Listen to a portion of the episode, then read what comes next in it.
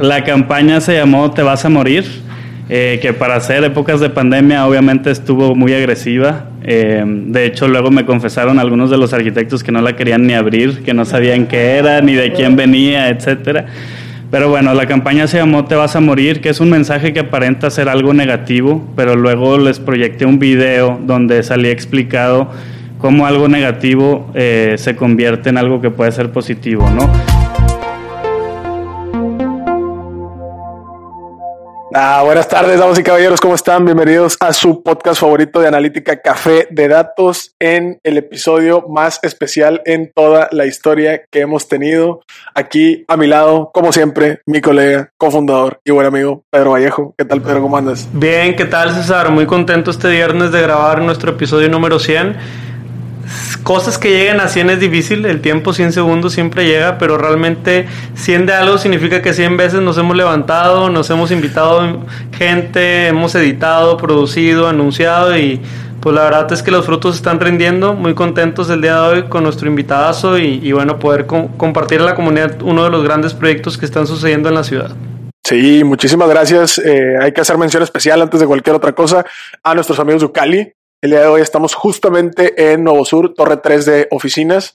Gracias a todo el equipo por ahí, a Osvaldo, a Oscar, a Silvano, a George, a Alejandra también, todos los que hicieron esto posible, a Carla, a Joel, a todos los que nos dejaron estar aquí el día de hoy y pues obviamente a nuestro invitado por estar aquí. Antes de dejarte hablar, mi estimado arquitecto, déjame te presento con una bonita semblanza que tenemos por acá preparada y eh, me permito también mostrarles en pantalla justamente un pequeño stick peek de lo que vamos a estar platicando. Así Así que, eh, si me permiten, eh, el día de hoy tenemos como invitado al señor arquitecto Adrián Machuca Parás. Él es arquitecto graduado de la Universidad de Monterrey, mejor conocida como la UDEM para quienes son acá de Monterrey.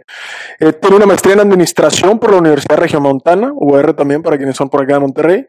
Y durante eh, su carrera profesional tuvo la oportunidad de tener, eh, durante su carrera universitaria, primero tuvo la oportunidad de tener un intercambio en Polonia, ya nos contará él un poquito más al respecto.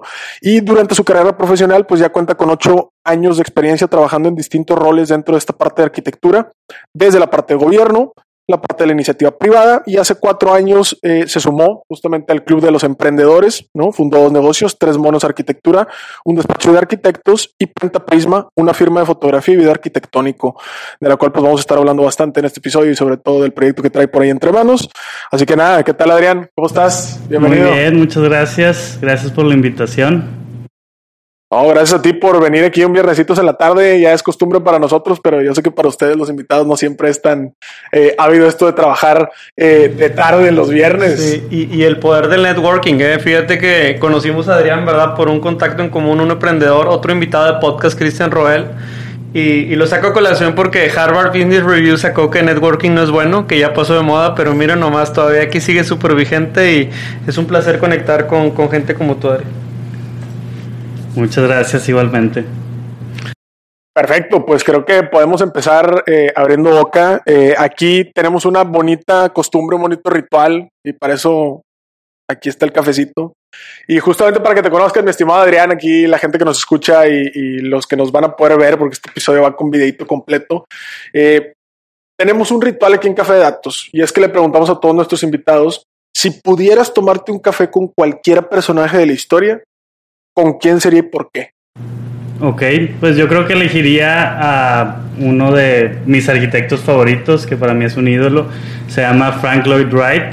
Es un arquitecto americano. Este, digo, es, es un ídolo a nivel mundial. Eh, fue un gran arquitecto que creo que nos ha enseñado muchas cosas a, a pues muchos de nosotros, ¿no? Sobre todo en el giro arquitectónico, pero en general. Eh, es alguien quien admiro mucho. He tenido la oportunidad de conocer algunas de sus obras eh, en Estados Unidos y la verdad me parecen algo impresionante, ¿no? Este, soy fanático de su arquitectura, me gusta mucho y creo que con él sería con quien tomar el cafecito.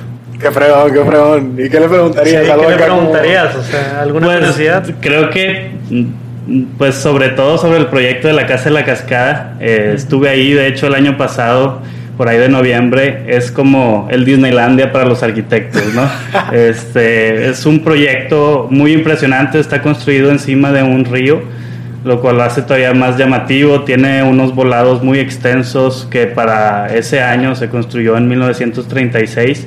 Para esas épocas eran cosas pues muy impresionantes, ¿no? Digo, hoy en día encontramos mucho de eso, pero de ahí se empezó a adoptar todo, todo ese estilo, todas esas técnicas, ¿no? Este, es un proyecto muy interesante porque respeta mucho el medio ambiente, la naturaleza, es considerado como arquitectura orgánica eh, que utilizan eh, materiales de la región, etcétera, piedras que estaban ahí en el mismo bosque, en el mismo río, eh, y construcción así con materiales muy sustentables o de la zona, digamos, ¿no? Oye, sácame de una duda, no, no, sé si ya voy a echar mentiras y si sí, pues lo editamos, pero creo que escuché de ese proyecto porque tengo entendido o tenía entendido que había una casa también construida cerca de una cascadita del río que en un principio estuvo habitada, pero luego como por el ruido de la cascada, como que la gente ya no podía como dormir ahí todo el rollo y fue como de, no, sabes que mejor que se quede como así como un tema turístico y de, visita y todo el rollo. ¿Es esa o es otra? Sí, bueno, estoy seguro que debe ser esa. Digo, no creo que haya muchas y yo creo que sí es esa. Fue construida para una familia pues millonaria de Estados Unidos, que era su, su casa de campo, digamos, su casa de verano entonces estaba sobre el río, pero digo, obviamente era, digo, pues todos sabían que iba a existir ese ruido, ¿verdad? Era parte del encanto de la casa, era como llevar o trasladar la naturaleza al interior, ¿no? Este, e, eso lo hace eh, muy especial también. De hecho, en la parte de abajo de la casa hay unas escaleras que terminan en el río, o sea, es como para ah, integrarla y así como que es parte del mismo el mismo show, ¿no? ¿A, dónde vas? Así la mamá, ¿a dónde vas? No, voy al río. voy al río, voy a mojar los pies. tranqui, tranqui. Muy bien. Oye, y bueno, vamos a platicar muchos temas. Conectamos contigo por el proyecto que más adelante te consultaremos, Pentaprisma, y sobre todo esta bonita obra que están haciendo para, para la ciudad. Pero antes de eso, sobre la parte de arquitectura, cuéntanos un poquito. Eh, alrededor de cuáles fueron tus motivaciones y si trabajaste en el Implan, que es como planeación urbanística, ¿cierto? En la parte de San Pedro, después en la iniciativa privada, me imagino en temas de por ahí diseño de arquitectura y al final este encanto de la fotografía, videos, etcétera. O sea, platíquenos a lo mejor uno o dos eh, aprendizajes que hayas tenido en estas facetas y al final, eh, ¿por qué te decidiste a brincar a lo que estás ahorita, no? Ok, claro que sí, con mucho gusto. Eh, sí, tuve la oportunidad de trabajar en diferentes empresas. Este, la primera que fue la parte de gobierno, digo, yo era un practicante, fue mi primer trabajo. De hecho, eh, fue curioso porque lo conseguí a través de Facebook. Les escribí, les mandé un mm. mensaje que me gustaba mucho, eh, pues el tema del urbanismo, etcétera, y pues todo lo que haga un bien para la sociedad, entonces me entrevistaron y ya este, me sumé al equipo. Estuve ahí un par de meses, como unos seis más o menos.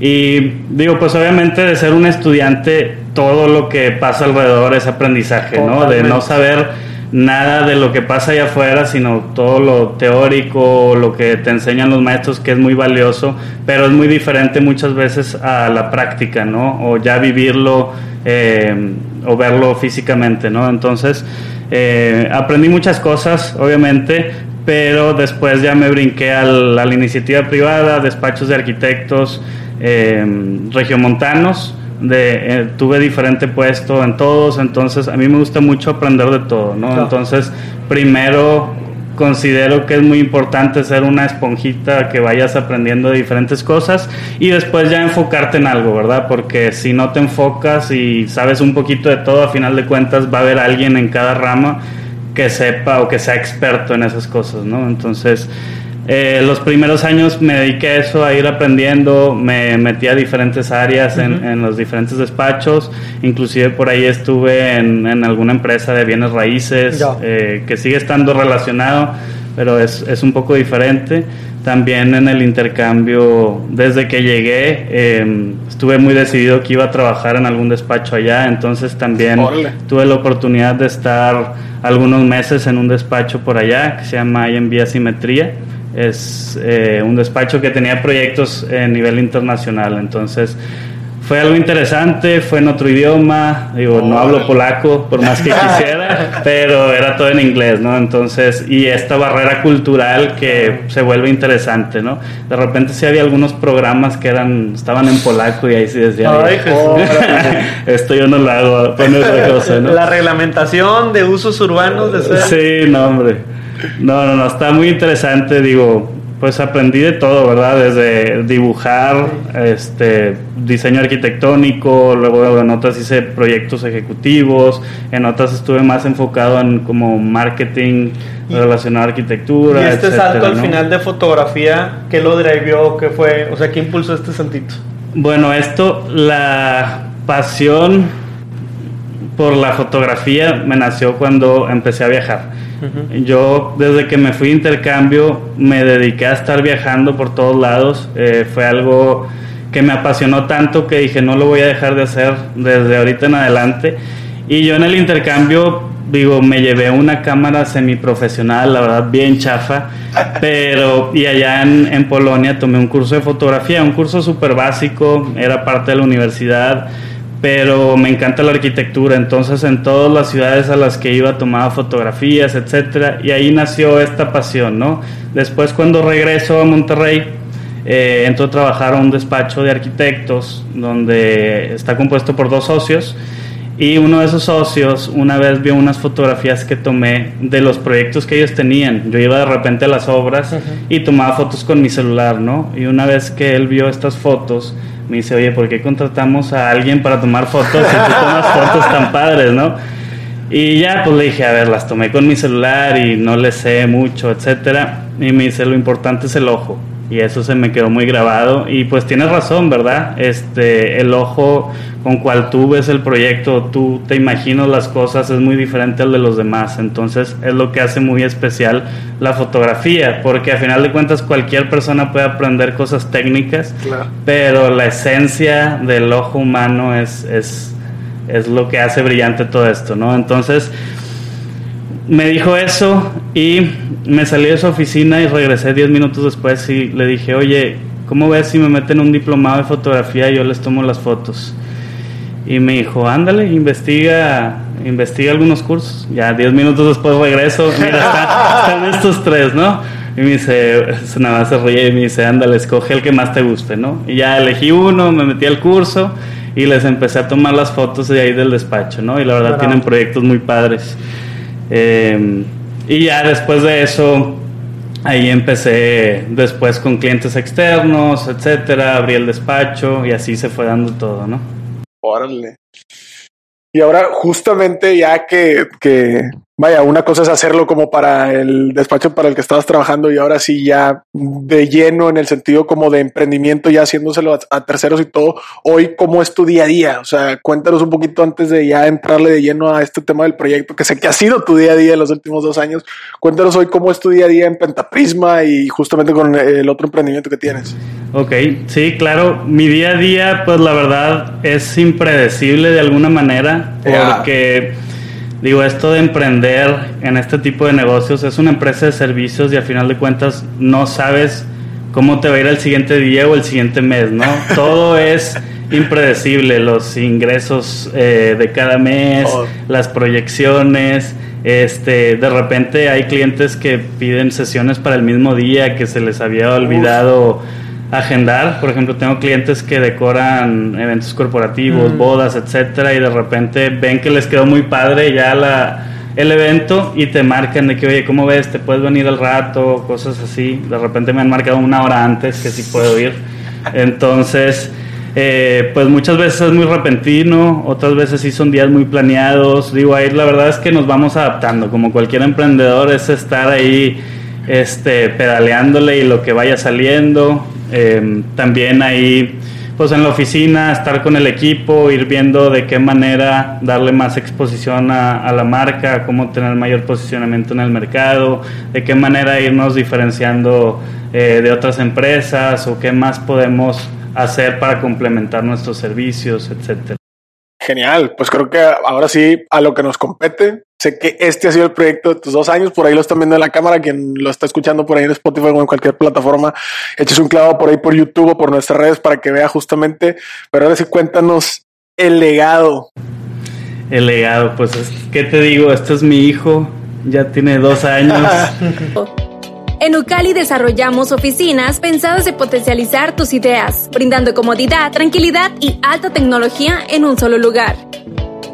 Contamos con oficinas ubicadas estratégicamente en distintas ciudades del país, como Monterrey, San Pedro, Saltillo y Querétaro. Contáctenos para más información al 8181 24 54 64 o visita nuestra página web www.oficinas.cali.com. No, sí, es un proyecto que nació a principios de pandemia. Es un proyecto que nació queriendo dejar un mensaje a la ciudad de Monterrey. Eh, empezó como un proyecto meramente publicitario y luego dio el giro a hacer un proyecto, digamos, más social o con un impacto mayor, ¿no? Entonces, es un proyecto que tiene el objetivo de concientizar a futuras generaciones y generaciones actuales de qué es lo que estamos dejando como legado a la ciudad o qué es lo que realmente queremos para Monterrey. Eh, es un proyecto que tiene un enfoque arquitectónico, pero en sí habla también de la historia de Monterrey, de cómo fue evolucionando. Por ahí se le hizo una invitación al cronista de Monterrey, Leopoldo Espinosa Benavides, quien nos apoyó escribiendo sobre la evolución que ha tenido nuestra ciudad a lo largo de los años, todo eso apoyado eh, por fotografía arquitectónica que tomamos. Este, y por ahí hubo otros invitados, ¿no? Como el artista Tomás H., quien lo invitamos a diseñar la portada a través de una pintura, eh, basándose en el mismo concepto que, que utilizamos, ¿no? Sí, por aquí para quien lo está viendo lo tienen ahí en pantalla, lo tienen también aquí en físico. Esa es justamente la portada. Bueno, están viendo el mural completo en la pantalla, ¿no? Pero justamente ya en el libro físico pues queda como la parte derecha ahí como portada y la parte como izquierda del mural como la contraportada, ¿no?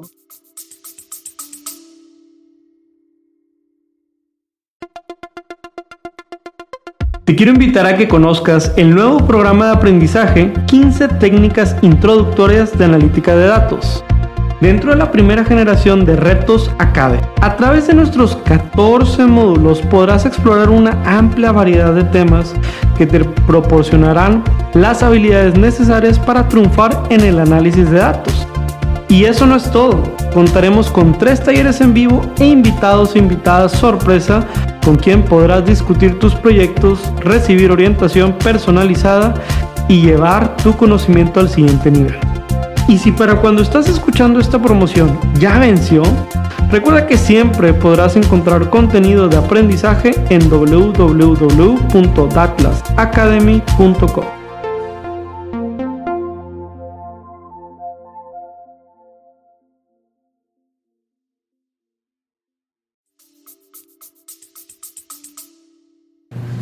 Sí, a mí me gustaría dar un pasito atrás y, que nos cuentes del proceso, porque creo que la manera en que conectamos y cuando nosotros nos contaste fuera de este micrófono, pues el proceso es una parte importante porque no nada más se trata de, de, jalar duro, sino de jalar inteligente. Y creo que la campaña que has implementado, con la que llamaste la atención de todo el contenido, es algo que hay que destacar y, me gustaría que platiques de ese proceso creativo. Entonces, ¿qué te parece si nos cuentas de la campaña y tú nos dices cómo se llama? Porque a mí me da miedo que nos, que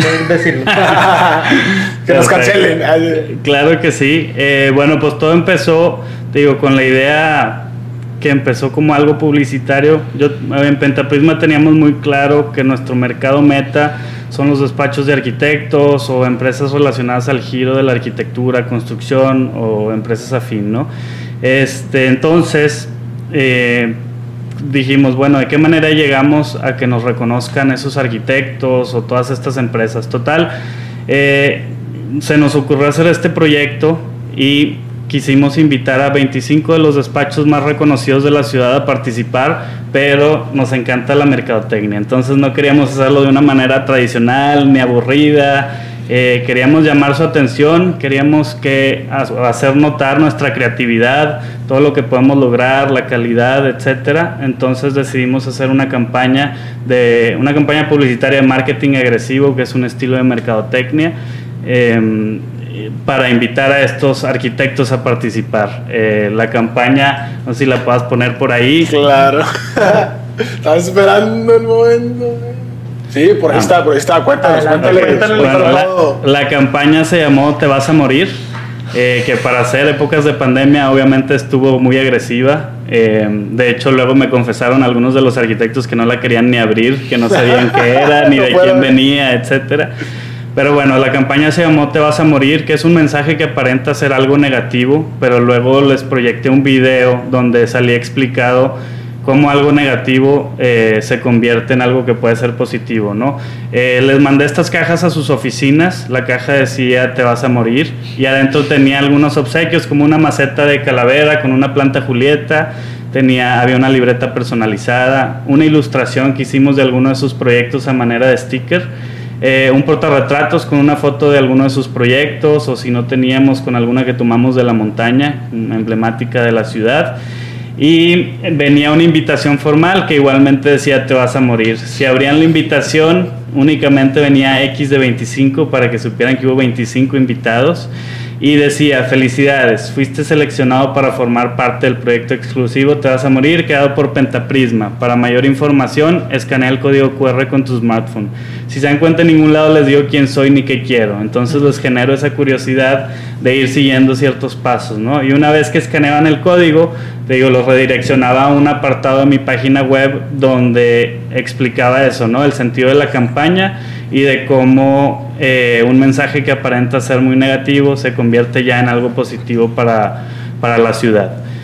Muy bien, y entonces ya al final, este, esa fue la campaña y lo que queríamos platicar, bueno, se nos hizo brillante, ¿no? Cómo hiciste la campaña y todo, y bueno, al final, ¿a qué los invitaste? O sea, ¿los invitabas a participar en qué? O sea, cuál era la hora, cuál era la motivación, porque la campaña estuvo muy buena, pero si a mí me llegara a mi oficina una de que te vas a morir, yo lo mando a checar a aduana antes, ¿no? Ahí con los rayos X, no sé si es alguna sustancia, pero no, fuera de broma, sabemos que hubo una convocatoria y hacia eso queremos ir, ¿no? Hacia la charla de cómo ir construyendo este proyecto a partir de algunos protagonistas, que en este caso son los despachos y los arquitectos, pero, pero cuéntanos un poquito cómo te fue con esa respuesta, o sea, ¿qué los invitaste? Sí, mira, pues yo les dejé la caja en sus oficinas y no tenían ni la menor idea de cómo iban a reaccionar.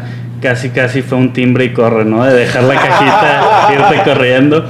Eh, no, les dejé las cajas y digo, creo que lo más importante dentro de esa caja era el código QR que eh, donde aparecía el video explicando el sentido de la campaña, ¿no? Que ahí básicamente eh, empiezo diciendo que en esta vida todos nos vamos a morir, independientemente si es en días, meses o años, pero todos moriremos en algún momento, ¿no? Es una realidad. Lo importante aquí es tú como arquitecto, qué legado le estás dejando a esta ciudad a través de tu arquitectura. Entonces, por eso el libro tiene el título de legado, ¿no? Ya lo de Te vas a morir quedó atrás, fue la campaña, eh, digo, sigue estando presente en el concepto, inclusive en la portada, pero bueno, es una realidad y lo importante es el legado que estamos dejando, así como eh, nuestros antepasados nos dejaron un legado muy bonito de arquitectura, digo, eh, es una ciudad maravillosa que tiene muchas cosas muy importantes, es de las ciudades más importantes del país. Este, entonces creo que ahora nos toca a nosotros también dejar un legado a las futuras generaciones, ¿no? Eh, y respetar también el legado que nos han dejado. Entonces ahí les platico un poquito de, del sentido del proyecto, les platico que se seleccionaron 25 despachos para demostrar mediante sus proyectos el legado que se está dejando a la ciudad y el legado que queremos proyectar para un mejor futuro, ¿no? Eh, les platico todo lo que involucra el proyecto y al final eh, pues se les menciona que eh, pues que hay que trascender juntos y hay que hacerlo bien, ¿no? Eh, tener un mejor hoy para un mejor mañana. Es trabajar todos en equipo en vez de estar viendo quién es mejor que el otro, etcétera. Pues trabajar en colaboración en ciertas cosas para realmente poder hacer una, una mejor ciudad, ¿no?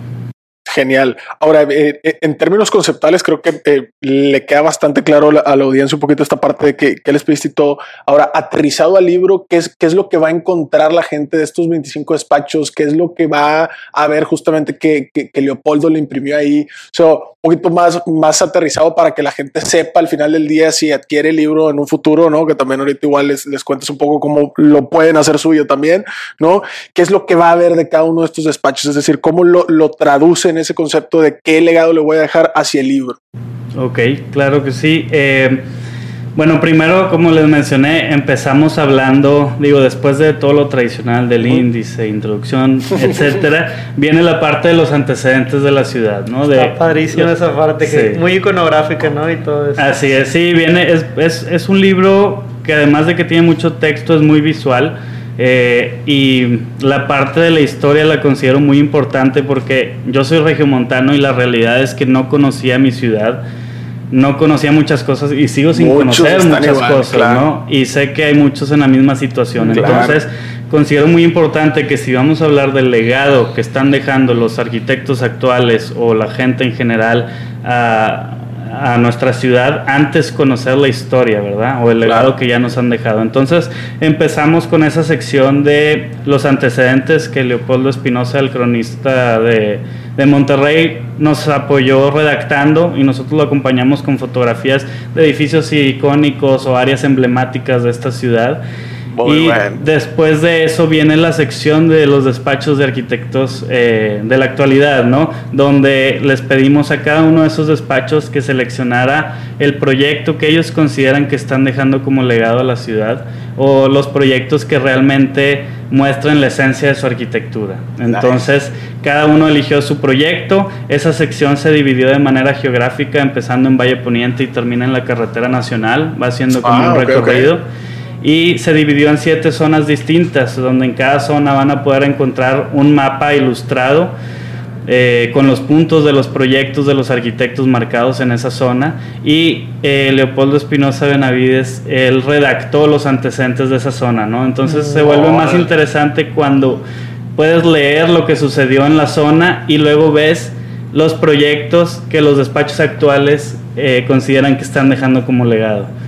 Y ya después de que salen, son 25 despachos, después de que salen todos los proyectos, que al final el libro tiene 304 páginas, entonces vienen muchísimas fotografías de los proyectos muy padres eh, y a cada despacho le pedimos que redactara cierta cantidad de palabras describiendo su proyecto. Entonces se vuelve todavía más interesante cuando ves lo que ellos escribieron apoyado eh, de todas estas fotografías que visualmente te, te, te hacen apreciar el, el proyecto, ¿no? Claro.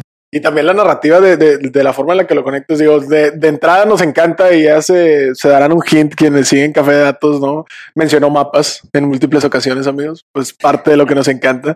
Sin duda también la historia de, Monterrey, ¿no? Somos regiomontanos 100% por acá. Entonces, eh, pero también esta parte de cómo se conecta el, el, pasado con ese futuro, ¿no? En, en cierto momento del tiempo alguien más nos dejó un legado, ¿no? Y ahorita en este momento del tiempo nosotros estamos construyendo el legado que le vamos a dejar a esas eh, generaciones futuras. Esta parte de la manera en la que por zona se ve cómo ha sido y todo, y luego ya le imprimen también los arquitectos su visión hacia adelante, creo que está bastante interesante y sobre todo también ya será ejercicio a lo mejor de esa siguiente generación, ¿no? Hacer el contraste de, oye, cómo se recibió ese legado, ¿no? A lo mejor había muchos planes en su momento también de legado que nos dejaron a nosotros y lo recibimos de alguna otra manera, lo asimilamos de, alguna otra manera y lo mismo pasará hacia adelante, ¿no? Ahora, en, eh, en este sentido también te quisiera preguntar, eh, en su momento, ¿no?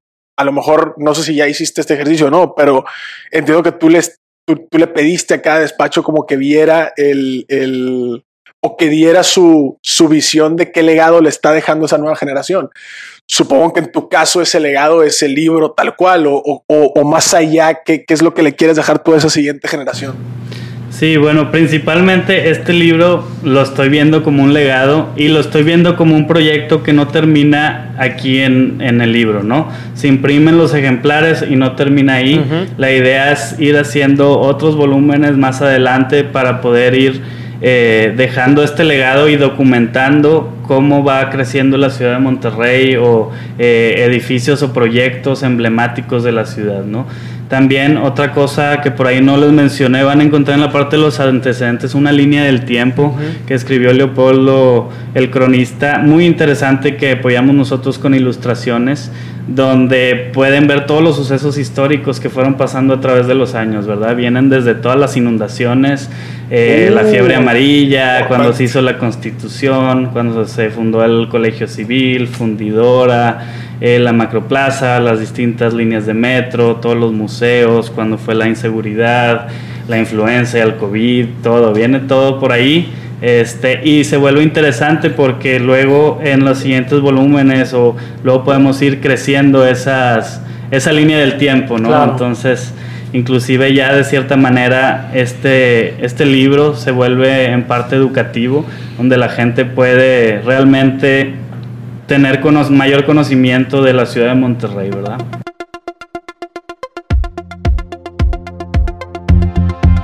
Hey, si te está gustando este capítulo, ¿te interesaría aprender un poco más? Te invitamos a Datlas Academy, nuestro nuevo lanzamiento en donde compartimos cursos, podcasts, blogs, playbooks y muchos recursos más de aprendizaje. Y lo mejor es que todo tiene una versión gratuita. ¿Por qué no lo intentas? Ingresa a www.atlasacademy.com y genera una nueva sesión para que puedas empezar a disfrutar de todo este conocimiento. Continuamos con el capítulo.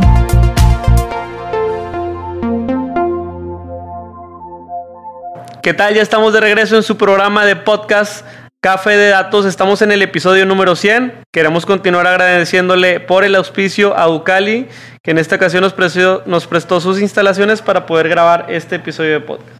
Por otro lado, también hay que agradecer al arquitecto Adrián Machuca, muchas gracias otra vez por estar acá, y a César por andar en el episodio produciendo y todo esto. Muchas gracias. Entonces, ¿Qué te parece si continuamos? Hemos estado platicando de varias cosas, primero que nada de tu carrera como arquitecto, también de la parte de la fotografía.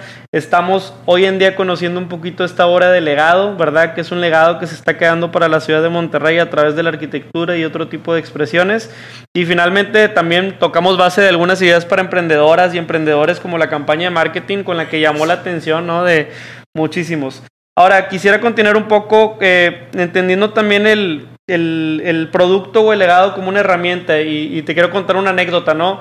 Eh, hace un par de meses nos invitaron a dar una conferencia eh, con unos aliados ahí de startup que se llaman Mudafy, son unos startups argentinas que llegan a Monterrey y, toca, oigan, presenten datos y, cómo ha estado creciendo la ciudad, ¿no? Y, pues, ¿qué crees? Nos topamos con eso de, de ir a buscar fotografías de la ciudad. Y uno se sorprende porque o los edificios son muy nuevos o las fotografías no están en Google, pero de plano no es tan sencillo encontrar unas buenas tomas. Entonces, como herramienta, gracias. Y eh, más allá de eso, eh, de lo que están logrando ese acopio de la parte histórica de la ciudad, pues también están logrado como ponerle un orden, un, índice a la historia, ¿no? Eh, en algún momento César y yo somos amigos de la primaria y secundaria y tenemos un maestro que nos hacía hacer como un booklet, ¿no? Como un libreto de, todas las clases, el profesor Raúl, ¿no? Em, cuando el profesor Raúl nos daba oportunidad de hacer eso, nos dejaba escoger a nosotros qué imagen queríamos para la portada y ya uno se ponía creativo y uno lo hacía a papel, lo imprimía o lo que sea. En este caso ustedes escogieron como como una imagen muy particular para la portada. Sé que lo hace un, artista, pero al final uno escucha Monterrey y esperaría pues el Cerro de la Silla, uno que otro equipo de fútbol, o a lo mejor una comidita este, de carne asada, pero platícanos, eh, yo sé que hay una razón y yo sé que como arquitecto vas a disfrutar mucho, ¿cuál es la identidad detrás de la portada? ¿De qué hay? Sí, bueno, como les mencioné al principio, es siempre estar viendo de qué manera diferenciarte de otras cosas similares que se han hecho, ¿no? Entonces existen otros libros de arquitectura mm, eh, nivel nacional, ¿no? Este, ya hay libros de fotografía que documentan proyectos de arquitectos nivel nacional, etcétera, ¿verdad? Y normalmente todos ponen una foto de un, un edificio, una casa, o algo así, o cosas muy obvias, ¿no? Cosas muy, como ustedes mencionaron, Monterrey, Cerro de la Silla, ¿no? En ese caso yo hubiera puesto mejor un cabrito, algo, algo diferente. Imagínate la, la portada toda roja, así, o toda negra, bien elegante, y un cabrito, ¿no? Entonces algo diferente, algo llamativo, así como lo hicimos con, con, la campaña de la convocatoria, algo que destaque de lo demás, ¿no? Entonces, este artista yo lo conocí a través de Instagram, este, me topé con su obra, me gustó mucho, inclusive ya le he comprado ahí tres cuadros, me gusta mucho lo que hace y lo relacioné a la arquitectura porque él hace cosas abstractas pero muy geométricas, entonces sigue siendo, en parte está relacionado de alguna manera con la arquitectura porque es geometría, ¿no? Entonces, eh, me gustó mucho, eh, lo contacté y le hice la propuesta, ¿no? Entonces a él le interesó mucho, nos juntamos, platicamos eh, y de ahí nació todo, ¿no? Entonces luego ahí rebotando ideas, platicándole el concepto de, de, lo que se hizo del te vas a morir y la idea del legado, etcétera eh, pues esta fue, fue por pues, la portada al final de cuentas, algo que me gustó mucho, por ahí sí hubo, al principio eran otros tonos, otros colores, fue los únicos cambios que se hicieron, ¿no? Los colores primero eran, yo los sentía muy como sobrios o muy diferentes, ¿no? luego dije, yo lo quiero más dramático, más opaco, más como oscuro, y luego se fue como de extremo a extremo, ¿no? Entonces, ya al final, sin ver, nada más le dije, me gusta más, pero me gustaría un intermedio, ¿no? Y ya este fue el resultado. No lo vi hasta que estaba ya pintado y fue, digo, los otros me los enseñó en bocetos y pintados en digital y ya le dije algo intermedio, ya confío en ti, eres un super artista. Y, ya me esperé hasta que me enseñó el, el, cuadro final, que de hecho ahí lo tengo colgado en mi recámara. Eh, muy bonito recuerdo. Este, pues obviamente quedé encantado. ¿Y qué significa nada más un elemento que te guste de la obra, nada más para entender su significado mejor? Eh, un elemento, bueno, para, para explicarlo un poquito, como pueden ver del lado izquierdo, es una calavera abstracta, digamos, en un estilo de purgatorio. Está viendo por la ventana del mundo, analizando qué es lo que dejó como legado, ¿no? Y ahí podemos ver cómo eso o sus pensamientos se pasan al lado derecho, que es la contraportada, donde viene eh, por donde se está asomando y está viendo todos estos volúmenes abstractos que conforman la ciudad de Monterrey, que indirectamente crean ahí el cerro de la silla, ¿no? Como lo dijeron, sí está de alguna manera implícito, un poquito más abstracto, eh, algo escondido, este, ahí está presente, tenía que estar de alguna manera, ¿no? Y de hecho hay mucha gente eh, que ve la portada y no encuentra la calavera de inmediato. Digo, yo desde que lo vi, pues obviamente sabía, eh, pues digo, sabía el concepto y obviamente la identificas, pero hay gente que lo ve y luego ya que les platico de que sí es una calavera abstracta, eh, me dicen, ah, no la había visto. Y yo, wow, pues no sé qué veían, porque si yo no veía la calavera, sería como que no, no le entiendo por qué es esa la portada, ¿no? Entonces, eh, está curioso cómo si hay y hay hay mucha gente que no ve el cerro de la silla hasta que le dices y también eso está más este, difícil pero creo que la calavera sí está así como para hacerle es cierto. como para hacerle esos de el vestido es azul o verde. Totalmente de acuerdo. Sí claro. Sí este ya es muy obvio también pero pues sí me ha tocado ahí este varias personas que no la han identificado de primera instancia ya que les dices ah sí no la había visto no sí Está, está genial y estamos disfrutando bastante. Creo que eh, estamos llegando justamente a, estos eh, minutos finales. Digo, todavía queda un par de preguntas, pero minutos finales importantes. Y creo que una de las cosas que platicábamos también eh, tú y yo fuera de, de, los micrófonos y de las grabaciones y todo, que creo que es bien importante, es este sentido de decir, oye, el proyecto lleva dos años activo. Es decir, esto que a lo mejor la gente va a ver así el día de mañana, simplemente ahí en su sala o en su librero, o lo va a poder disfrutar ahí con sus este, amigos, con sus hijos, con, con quien sea, pues lleva dos años in the making, ¿no? Y la verdad es que como emprendedor es una de las partes más importantes y es la pregunta obligada cada vez que nos paramos en algún foro, en alguna conferencia o incluso en pláticas o en cheves ahí con, con los amigos es, bueno, ¿cómo, cómo duras motivado dos o X cantidad de tiempo en, un solo proyecto. Entonces, eh, cuéntale un poquito a, la gente que nos escucha, nos escucha mucho emprendedor, nos escucha mucha gente que está incluso haciendo intraemprendimientos dentro de grandes organizaciones.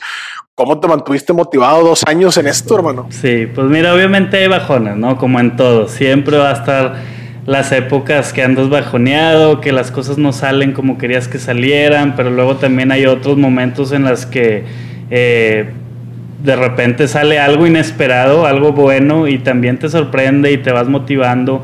Creo que como todo emprendimiento eh, es saber que las cosas buenas toman tiempo y hay que dedicarles eh, muchas horas, ¿verdad? Estar ahí, siempre ser muy persistente. En este caso, eh, creo que el mayor reto fue el coordinar a todos los despachos de arquitectos, porque ya se imaginarán, todos están súper ocupados. Fueron 25 despachos donde en cada despacho hablaba con varias personas, no solo con uno, y ese despacho tenía que hablar con el propietario de cada proyecto para que autorizaran ir a tomar una sesión de fotografías.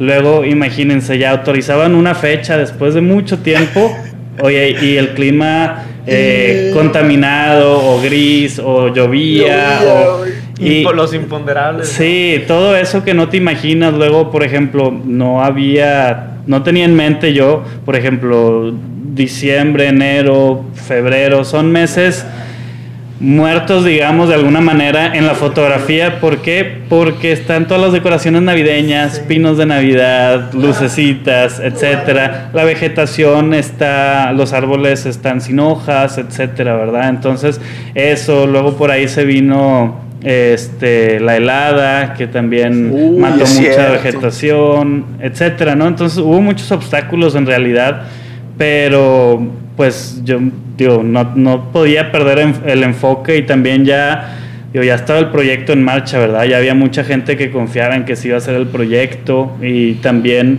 pues a final de cuentas, cómo te verías si te rindes, ¿no? A medio camino, ¿no? Eh, la credibilidad que tenías, eh, pues se perdía, ¿no? De hecho, inclusive había arquitectos con los que me juntaba para pedir su aprobación de los, de, del contenido eh, del libro, me decían, órale, no sabía que sí se iba a hacer, no creí que sí se iba a hacer, porque los busqué al principio y en la sesión y luego estuve pues un poco más de un año sin buscarlos porque yo estaba ah, ejecutando todo esto, ¿verdad? Y me junto con ellos y me dicen, órale, no, no sabía que se iba a hacer. Inclusive el cronista al final cuando lo vio me dijo, wow, ahora sí me dejaste con la boca abierta la verdad no, no creí que se fuera a hacer. Y le dije, ¿no confiabas en mí, verdad? Y me dice, la verdad, no.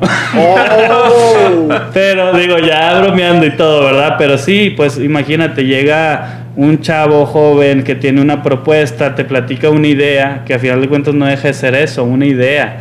Ya ejecutarla, pues ocupa mucho tiempo, dedicación, etcétera. Y mucha gente no lo cree, porque hay muchas personas con buenas ideas, pero ejecutarlas ya es algo diferente, ¿no? Entonces me dio mucha satisfacción ver eso y también quiero que les sirva de ejemplo a mucha gente de, oye, no le destruyas los sueños a una persona y menos si quiere dejar un buen mensaje a la ciudad o si quiere dejar algo bueno a este mundo, ¿no? Entonces, digo, de ahí empiezan las buenas ideas eh, de gente que tiene ganas, entonces, pues siempre es confiar y tratar de de motivarlos en vez de al contrario hacerlos que se decepcionen y que, y que terminen un proyecto que ni ha empezado, ¿no?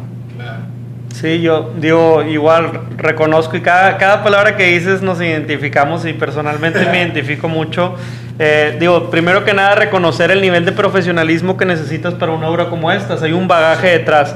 Pero eso es un estándar, a lo mejor y eso lo pueden tener 10 o 20 personas más. Lo que no tiene mucha gente es la terquedad. y ser ahora sí tercos y tercas este, con esta capacidad y felicidades por eso porque enhorabuena que sabemos que va a salir.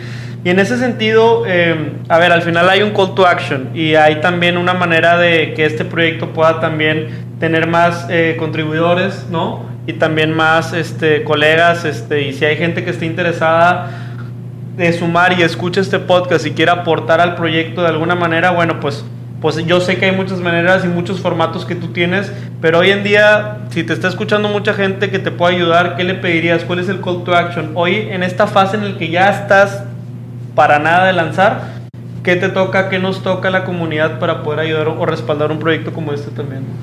Sí, mira, bueno, primero que nada ya está, como mencionas, en la etapa final. Ahorita ya estamos eh, muy cerca de mandar el documento final a la imprenta. Todavía estamos buscando algunos patrocinadores que se sumen al proyecto. ¿Por qué? Porque lo más importante es la difusión. Entre más personas o más empresas se sumen a este proyecto, más difusión tiene. Entonces, el objetivo general es dejar el mensaje que les mencioné. Entonces, entre más difusión, entre más compartan, entre eh, más platiquen el proyecto, pues llega a más manos, ¿no? A más gente o llega a que más personas conozcan sobre el proyecto, ¿verdad? Entonces creo que es lo más importante, es lo que más ayudaría en estos momentos y se les agradecería mucho también. Claro, igual como que les vamos a dejar por aquí también las eh, medios de contacto por ahí de, del buen Adrián en la descripción del episodio, les vamos a dejar todos los detalles. Y pues obviamente nosotros que ya estamos eh, colaborando con, con Adrián desde hace un par de semanas que lo conocimos y nos enteramos y nos súper enamoró del proyecto, pues también estaremos poniendo ahí algo de contenido en nuestras redes sociales para que también no se lo vayan a perder. Y pues nosotros mismos también ya hicimos nuestro pedido de algunos ejemplares físicos para tenerlos por allá y poderles presumir a sobre todo a esos amigos que les mandamos saludos que no son de Monterrey que siempre nos encanta presumir a Monterrey como buenos regiomontanos, pues ya tendremos algo más, ¿no? Un elemento más ahora visual y mucho más sexy que simplemente las historias. Así que, pues bueno, creo que de nuestra parte no nos queda más que agradecer nuevamente y finalmente al buen Adrián por estar acá con nosotros viernes en la tarde, eh, a todo el equipo de producción y sobre todo también a nuestros anfitriones del día de hoy, a Ocali, que están preciosas las oficinas de Torre 3 de acá de Nuevo Sur. Así que, pues nada, agradecidos infinitamente, agradecidos también con ustedes que nos han escuchado durante ya con este 100 episodios exactos y esperamos que sean 100 y cientos más. No se olviden de darle 5 estrellas, no se olviden de dejar su eh, like, de compartirlo, de escucharlo, de descargarlo. Y pues nada, creo que nos veremos en otra entrega ya la siguiente temporada, porque va a haber una pequeña pequeño time off, pero ya nos veremos en la temporada 6 con más sorpresas y más nuevos episodios. Pedro, muchas gracias. Adrián, muchas gracias. Muchas gracias. Muchas gracias a ustedes. Un honor, señores. Muchísimas, muchísimas gracias. Hasta aquí el podcast de hoy. Gracias por escucharnos.